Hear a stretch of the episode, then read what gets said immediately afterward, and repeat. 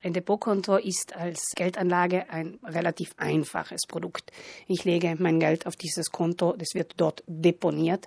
Ich kann es für eine kürzere oder längere Zeit sperren lassen. Das heißt, dass ich der Bank verspreche, ich gehe an dieses Geld nicht ran und dafür bekomme ich einen Zinssatz. Da es sich um ein Kontokorrent handelt, ist dieses bis zu einem Betrag von 100.000 Euro garantiert vom Interbankenfonds. Das heißt, ich habe das Kapital sicher, auch wenn es um die Bank nicht gut bestellt sein sollte.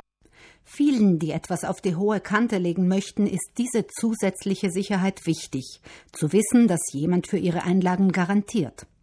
Außerdem legen die Renditen wieder zu, was Depotkonten als Geldanlageprodukt wieder interessanter macht.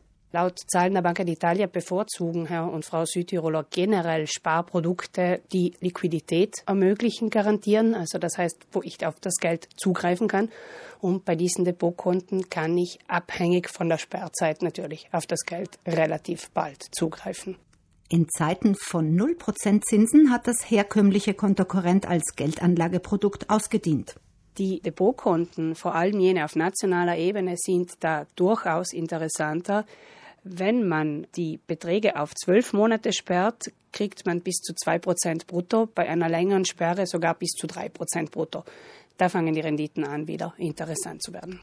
Für ihren Vergleich hat die Verbraucherzentrale auch die Angebote der hiesigen Banken unter die Lupe genommen. Diese können mit den Konditionen der nationalen Banken nicht mithalten. Zum einen ist hier zu sagen, dass nicht alle lokalen Banken ein solches Konto im Angebot haben, aus welchem Grund auch immer. Das andere, was aufgefallen ist, ist, dass das Zinsniveau ziemlich hinter dem auf nationaler Ebene hinterherhinkt. Und zwar so im Schnitt um eineinhalb Prozent. Und das ist doch viel. Also man kann sagen, dass man in Südtirol im Schnitt ein Viertel der auf nationalen Ebene gewährten Zinsen bekommt. Vergleichen und mit Bedacht aussuchen lohnt sich also allemal. Den Unterschied bei der Rendite veranschaulicht Gunde Bauhofer am Beispiel einer Investitionssumme von 20.000 Euro. Unsere Beispielrechnung bei Sperre auf zwölf Monate wenn wir das Geld in Italien anlegen, also bei einer italienischen Bank, dann haben wir eine Nettorendite von 256 Euro. Wenn wir es in Südtirol lassen, dann kriegen wir 48 Euro. Der Unterschied ist beträchtlich. Wie viel Geld es mindestens braucht, um ein Depotkonto zu eröffnen, das handhaben die einzelnen Banken unterschiedlich. Bei einigen Banken ist es so, dass die Mindestbeträge zum Beispiel 1000 Euro sind oder 5000 Euro. Bei anderen Banken kann ich das ganz frei festlegen. Also hier zahlt es sich auf jeden Fall aus, einen Moment auf die Konditionen zu blicken und zu schauen, was kann ich machen, was sind hier die Auflagen. Wer vorhat, das Geld zu sperren, um einen besseren Zinssatz zu bekommen, der sollte sich gut durchlesen, was passiert, wenn man das Geld vorzeitig aus der Sperre herausnehmen muss, denn hier kann es manchmal zu Abschlägen und Strafzahlungen kommen.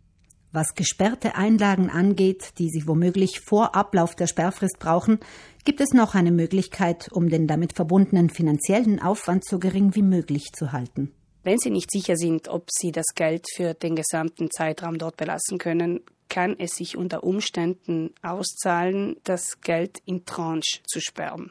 Das heißt, bei unserem Betrag von 20.000 Euro wäre es dann zum Beispiel ratsam, viermal 5.000 Euro zu sperren, dass man eventuell nur eines dieser Pakete entsperren muss und nur auf dieses Viertel die Strafzahlungen oder Penalen angewandt bekommt. Selbst wenn Sie nicht vor Ablauf der Sperrfrist an Ihr Erspartes ran müssen, Spesen bringt ein Depotkonto auch mit sich. Bei der Abwägung der Rentabilität dieser Anlage darf man nicht vergessen, dass alle Zinsauszahlungen der Quellsteuer von 26 Prozent unterworfen sind. Zusätzlich kommt dann noch die Stempelsteuer von 0,2 Prozent auf den investierten Betrag in Abzug.